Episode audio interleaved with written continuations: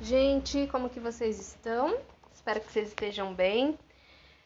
O áudio desse episódio vai estar um pouquinho zoado, porque eu vou falar aqui com vocês enquanto eu lavo a minha louça, então eu não tô aqui, né, com os equipamentos, do, sentadinha e gravando para vocês. Eu tô fazendo algumas coisas, tô cozinhando meu feijão. Vocês vão ouvir alguns carros passando na rua também. Eu quero falar um pouquinho com vocês, gente, sobre felicidade. É, eu tô gravando esse episódio no sábado. Eu tô de folga daquele novo trabalho, daquele novo trabalho que eu falei para vocês que eu ia começar. Então eu peguei uma folguinha no sábado. Tô aqui organizando algumas coisas. E, e eu quero falar com vocês um pouco, gente, sobre como que a gente pode realmente ser feliz, né? Porque o que a gente mais vê é, na nossa sociedade é as pessoas, é, a nossa sociedade ela é muito consumista, né? Não tem algum problema em consumir coisas, né? É, mas a gente, eu tenho uma, uma leve impressão, e não é, não é só eu que percebo isso, né? Que a gente vive para gastar, a gente vive para é, fazer dinheiro e comprar coisas que muitas vezes a gente nem gosta, que a gente nem quer, é, mas colocar aquele desejo dentro da gente, ele internalizou tanto na gente que a gente acredita que aquilo é, é para ser da gente, né? É, pode ser aquele corpo que muitas vezes você não tem nem disposição para ir para uma academia, para ficar modelando o seu corpo, né? Às vezes você até curte o seu corpo, mas os outros falavam tanto que você precisava ter o seu corpo de determinada maneira que você acaba internalizando isso e achando que isso é seu, achando que esse conceito de corpo é seu, né? Pode ser também em relação a status, né? O que você deveria fazer da sua vida enquanto trabalho, né? Ou o que você deveria estudar. Tem gente que vem fazer consulta comigo e fala que queria muito é, cantar, mas é, como os pais eram advogados, ou um dos pais era advogado, então queria fazer com que a pessoa também fosse. E aí, ah, meus pais não deixaram eu fazer outra coisa, eu tinha que fazer direito, porque era o que meus pais queriam, né? Então, é, a gente vai sendo guiado pela vida é, a partir da métrica externa e não do que a gente realmente sente que é pra gente, né? E esse movimento faz a gente se distanciar ainda mais da gente, se distanciar do que realmente a gente acredita que é bom pra gente, né? Desse, dessa nossa essência, do que realmente é, é, é, é nosso. A gente vai sendo, é, vão despejando na gente, né? A sociedade, os pais, a família, vai despejando na gente tudo que a gente deveria ser, né? E a gente acaba indo na onda, a gente se torna adultos muitas vezes adultos ansiosos, depressivos, né, que é, tem picos de querer jogar tudo pro alto. Por quê? Porque a gente vai pegando o que os outros falaram que a gente deveria ser. E esse peso é muito difícil de carregar, gente. Tem uma música, inclusive da, da Priscila Alcântara, não sei se vocês conhecem ela, que ela fala assim: é, a gente não percebe que ninguém consegue por tanto tempo se esconder. Então essa frase ela é genial, né? A gente a gente não percebe que a gente não vai conseguir esconder a nossa essência por muito tempo, né? Em algum momento você vai sofrer uma crise, você vai sofrer alguma alguma situação na sua vida que vai, né, financeira, afetiva ou consigo mesma, alguma doença que vai te mostrar que você está se escondendo, que você não está mostrando realmente quem você é, que você não está se permitindo ser quem você já é né? É, e o que, que isso tem, tudo, tem a ver, né? O que, que isso tudo tem a ver com a felicidade, Flávia? Tem tudo a ver. Porque, gente, a felicidade que é vendida, eu falei aqui agora há pouco sobre a nossa sociedade, né? Ser muito consumista de coisas que muitas vezes a gente nem quer, né? Que colocaram pra gente. A gente tem sido vendido pra gente na nossa sociedade que se a gente tiver é, mais bens materiais do que a gente já tem, a gente vai ser é, feliz, finalmente, né? Um dia que a gente ganhar na Mega Sena, a gente finalmente vai ser feliz. Ó o carro do picolé, a bicicleta do picolé passando. Gente, sempre nesse horário que eu tô gravando, a, bicicleta do picolé, do picolé. Meu Deus, hoje o, A língua tá difícil aqui, gente. É... O que, que eu tava falando? Se a gente ganhar na Mega Sena, a gente finalmente vai ser feliz. Se a gente arrumar um namorado, porque a sociedade diz que a gente não pode ficar solteira, né? No caso, principalmente no caso das mulheres, né? Aí finalmente a gente vai ser feliz porque a gente finalmente vai ser aceito. Né? E isso é muito inconsciente, gente. Isso é a nível muito inconsciente. Imagina, desde a nossa infância a gente tem sido construído para isso, né? É, e aí a gente vai acreditando nessas verdades, né? Inclusive no caso da Mega Sena. Tem muita gente que ganha na Mega Sena e gasta todo o dinheiro em menos, é, em tempo recorde, né? Como que isso pode ser possível? A pessoa não estava feliz já porque tinha acabado de ganhar na Mega Sena? Por que, que ela gastou todo o dinheiro e aí voltou a ser infeliz? Né? Como que ela quer ser feliz sendo que ela gasta tudo que ela ganhou e aí se torna infeliz novamente? Então percebe, percebe que o dinheiro é importante e eu amo dinheiro, já falei aqui para vocês que eu amo dinheiro e eu tenho, eu tive muitas crenças né, limitantes em relação a dinheiro que me fizeram é, ficar em lugares de crise por muito tempo. É, também tive muitas crenças relacionadas à, à vida afetiva e ainda tem, gente. A gente está vivendo para se desenvolver, né? É, e para a gente ir desprogramando essas crenças. Eu ainda tenho algumas crenças em relação a essas coisas. Mas o importante é a gente investir no nosso autoconhecimento. Conforme você vai tendo esse compromisso com você, você vai se desenvolvendo. Enfim, vamos voltar lá no ponto.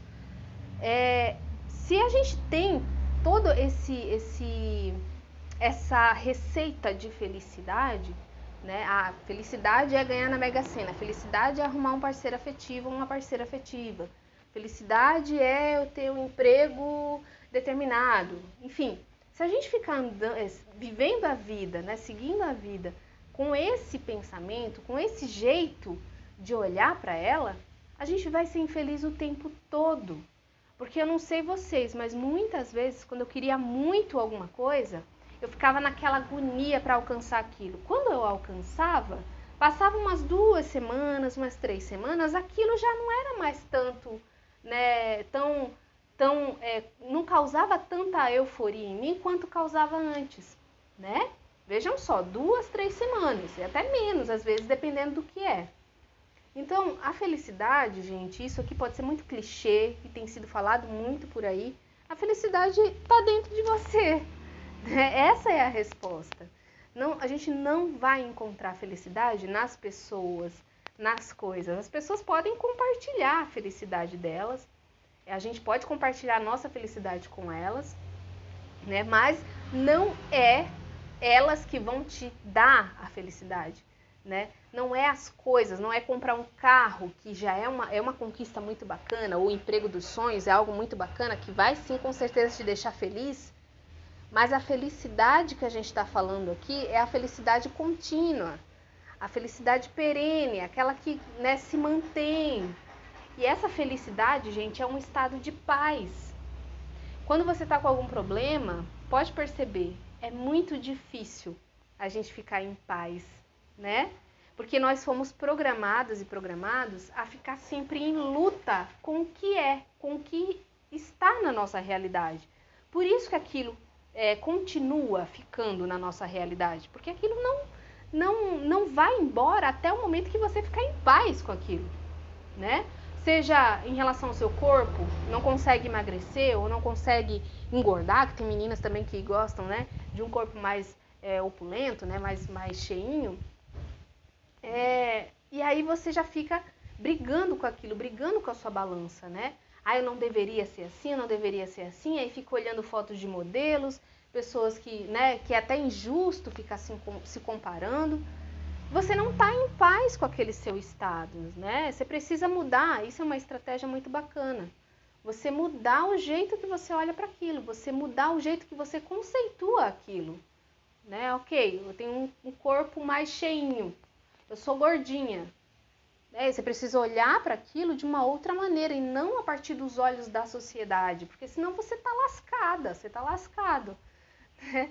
Então é aí que vem, gente, aquela coisa do eu preciso ver a vida. Se eu quero ser feliz, eu preciso ver a vida a partir de mim mesma. Porque o meu jeito de olhar, eu sou única, ele é o único que existe. O meu jeito de viver a minha vida é o único que existe em todo o universo. Eu sou única. Eu sou único. Né? Não tem como a gente ficar. Gente, para a gente superar essa dualidade do isso aqui é legal, isso aqui não é, a gente precisa meditar, a gente precisa desenvolver o nosso autoconhecimento, né? Se você não gosta de meditar, fazer alguma terapia. Tem o tarô também, o tarô terapêutico, que vai trazer mais consciência para você, né? É, astrologia, né? Tem uma infinidade, até a, a terapia tradicional tem uma infinidade de possibilidades para a gente se desenvolver, para a gente sair desse dualismo, da gente achar que ou a gente é bom ou a gente é ruim, ou a gente presta ou a gente não presta, ou a gente é bonita ou a gente é feia. Se a gente ficar nisso, a gente vai enlouquecer. Em algum momento você vai dar um tilt aí que o negócio vai ser difícil para você, né? E aí, como você não tem esse domínio emocional, é, vai dificultar que você supere essas crises, esses tilts que vai dar em você. Então, a solução é você começar a olhar para você, para sua vida, a partir de outros olhos. Como se fosse uma criança, sabe? A criança que olha para as coisas e fala: Meu Deus, que legal, que bacana, né? E aquilo ali você vê todo dia, você já está acostumado com aquilo e a criança fica admirada. Você precisa olhar para a sua vida dessa maneira né? Mais uma estratégia é você conversar com a sua criança, olhar no olho, né, no seu próprio olho, no espelho e conversar com você a partir do seu apelido, de quando você era criança, né? É, você vai conversando, você vai entrando num estado de paz, porque é a sua criança que está se esperneando aí dentro, porque ela quer ser sempre aceita pelos outros. Quando você começa a aceitar o seu jeito de ser, o seu corpo, a sua condição financeira, mesmo que ela não esteja boa, você vai vendo que as coisas vão se assentando e as soluções vão chegando para você, vão ficando mais claras para você. No meio do caos não chega a solução, gente. Pode até chegar, mas você às vezes nem, nem consegue perceber, né? Então, gente, era esse papo que eu queria trazer para vocês. Eu espero que tenha feito sentido. Perdoem aí o áudio, que está um pouquinho aí é, diferente do, do normal, né? Eu estou aqui fazendo minhas coisas, até parei de lavar minha louça aqui para falar com vocês, porque quando eu estou inspirada, eu gosto de vir aqui para a inspiração não passar.